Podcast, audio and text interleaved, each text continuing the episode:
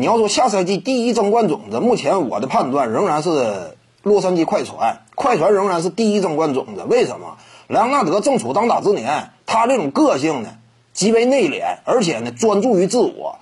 就是像他这种球员呢，你很难想象说啊，呃，这个现在因为疫情影响啊，他在家看美剧各方面不可能。就莱昂纳德，你这这这，你凭感受就能了解到，就他肯定在家也是闷头训练。他属于哪种呢？生活当中爱好不算太多，只是醉心于自己所专专钻研的领域。莱昂纳德，我感觉他呀，是一旦说疫情结束之后，他回归之后，他这个手感各方面状态。不会出现严重这个下滑的，而且本身正处当打之年嘛，跟保罗乔治携手，保罗乔治这个值得担忧，对不对？他性格上怎么讲呢？没有那么好强，有点这个道家做派，那这样的话有可能说差点。但是莱昂纳德不太一样，他俩你要说中国传统文化的话，一个是道派，再有一个是法家，对不对？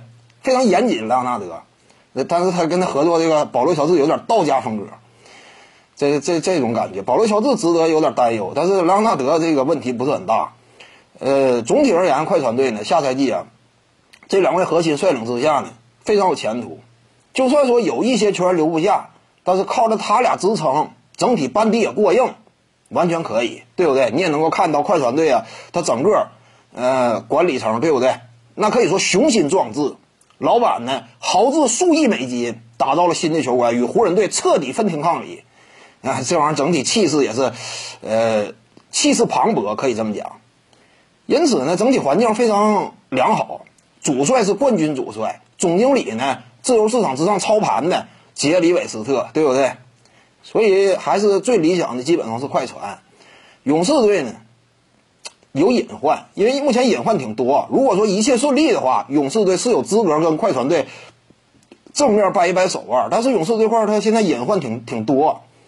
克莱汤普森到底什么状态？这个尚且未知。维金斯能不能很好融入？对不对？这都是问题。再有一点呢，对那一些这个上赛季打出一定数据表现的帕斯卡尔等等，能不能在自由市场之上换来一些想要争冠的一些有着争冠能力的、适合当争冠球队拼图的这些球员呢？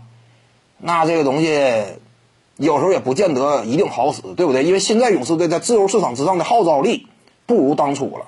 不是你当初连续争冠那个时期了，很多老将愿意投奔的话，也愿意去洛杉矶，对不对？这现实。各位观众要是有兴趣呢，可以搜索徐静宇微信公众号，咱们一块聊体育，中南体育独到见解就是语说体育，欢迎各位光临指导。